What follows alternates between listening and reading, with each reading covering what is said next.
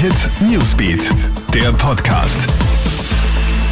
Schönen Vormittag, du hörst ja unseren Krone-Hit Nachrichten-Podcast. Vielen Dank fürs Einschalten.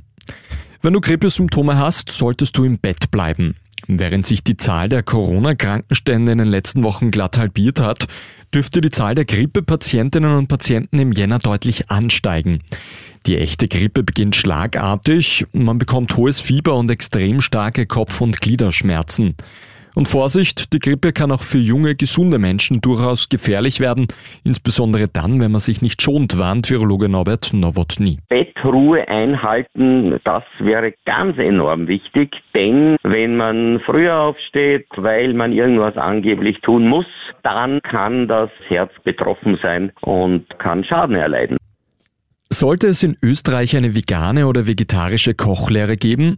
Eine Studie zeigt, dass Menschen, die vegan leben, mehr Geld für Essen ausgeben als Allesesser. Österreichs Wirte erhoffen sich daher einen zusätzlichen Gewinn. Im Hintergrund herrscht daher gerade ein Tauziehen um eben eine solche vegetarische bzw. vegane Kochlehre. Die Arbeitgebervertreter dürften für eine solche Kochlehre sein, die Arbeitnehmervertreter aber dagegen. Wirtschaftsminister Martin Kocher soll das letzte Wort sprechen. In New York sind gestern Abend zwei U-Bahnen zusammengestoßen. Dabei werden mindestens 24 Menschen verletzt.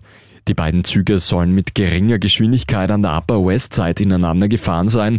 Es gibt leicht verletzte Personen, aber niemand schwer Verletzten, berichtet die Polizei. Rund 300 bis 500 Fahrgäste wurden evakuiert. Ein Zug soll bei dem Zusammenstoß sogar entgleist sein. Und Flugzeuge, die mit menschlichem Kot angetrieben werden. Das britische Unternehmen Firefly Green möchte die Luftfahrt jetzt auf etwas andere Weise revolutionieren. Im Labor soll das Experiment mit den Exkrementen bereits geklappt haben. Jetzt soll eine ganze Fabrik her. Sollten Flugzeuge künftig wirklich mit Kot angetrieben werden können, dann soll der CO2-Ausstoß um etwa 90 Prozent geringer sein. Wenn das hinhaut, wäre es natürlich ein Geschäft auf der ganz großen Seite. Das war der Krone Nachrichten Podcast mit einem kleinen Update für heute früh. Ein weiteres Update, das hörst du dann wie gewohnt am Nachmittag. Einen schönen Tag noch.